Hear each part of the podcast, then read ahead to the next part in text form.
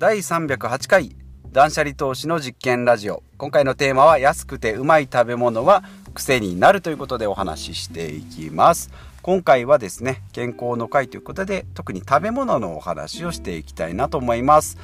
えー、まずですね3つポイントですけれども1つ目安くてうまい食べ物は癖になり体に悪い。2つ目体にいい食べ物は高価で癖になりにくい。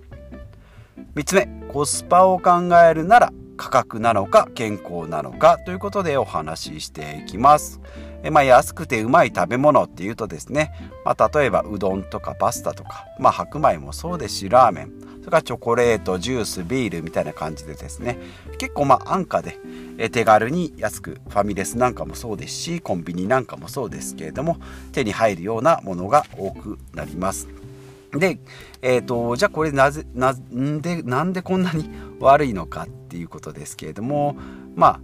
えーと、成人病というふうに最近では言われるようになりまあ最近ではじゃないもともと成人病と言われてで最近ではですね生活習慣病というふうに言われてきておりますがもともとはですね大人になったりおじさんになったりしてですねまあ体にガタが来て病気になるっていうところから、まあ、生活習慣若い人10代20代でもですね生活習慣が乱れていると、えー、病気になるっていう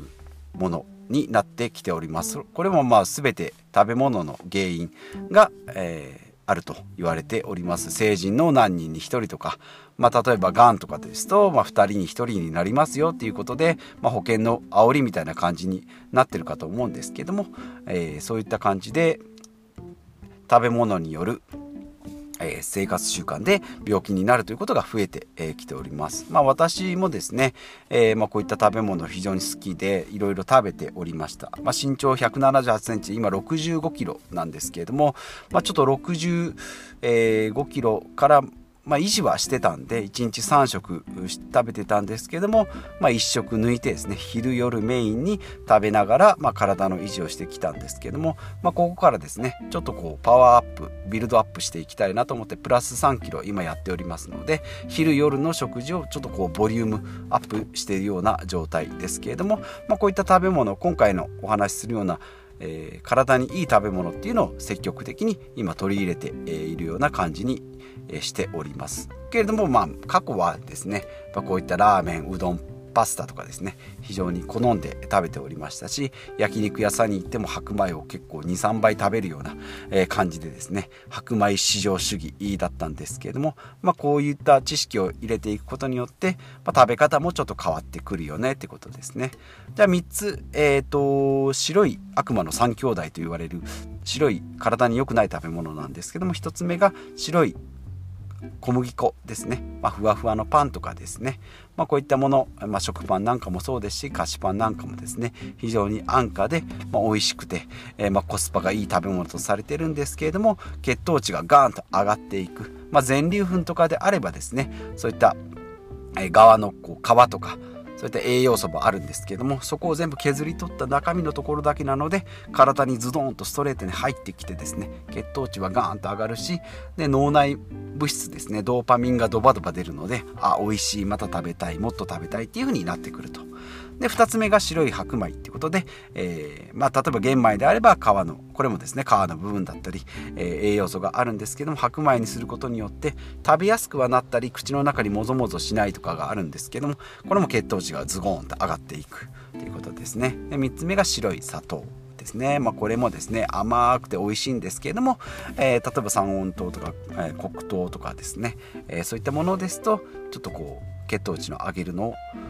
抑制してくれるんですけれども白い砂糖ですね、まあ、こういったものが全部入ってるような食べ物ですね、え、ですと、まあ、例えばスイーツとかパンケーキとか、え、そういったものですね。やっぱりこの辺全部か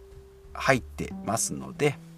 まあ、意外とですね油の方が悪魔的であの太るんじゃないかとか体に悪いと言われるんですけれども、まあ、油も良くない油といい油があったりするので、えーまあ、一概には悪いとは言えないんですけども、まあ、白い生成された白いタンパク質は体に良くないっていうのはいろんな研究で出ております。まあ例えば麻薬であればもう法律的にアウトです。で、体にも悪いです。で、アルコールとタバコっていうのは体にも悪い、体には悪いけど、まあ法律的にはアウトじゃないですセーフです、ね、アルコールとかタバコなんかは合法ですけど体にはあまり良くないよというところは分かってきてますでここ最近の研究では油とか、えー、ま、塩も良くないけれども砂糖が一番安価で手に入りやすくて依存しやすいというところですね。まあ、油と砂糖が合わさった例えば油そばとか、まあ、ラーメンとかですねそういったものっていうのは、まあ、特にこう依存性を強めるのでわまた食べたいなとかちょっと食べたらもっと食べたいとかいうふうに無性に食べたくなるっていうのが、えー、そういう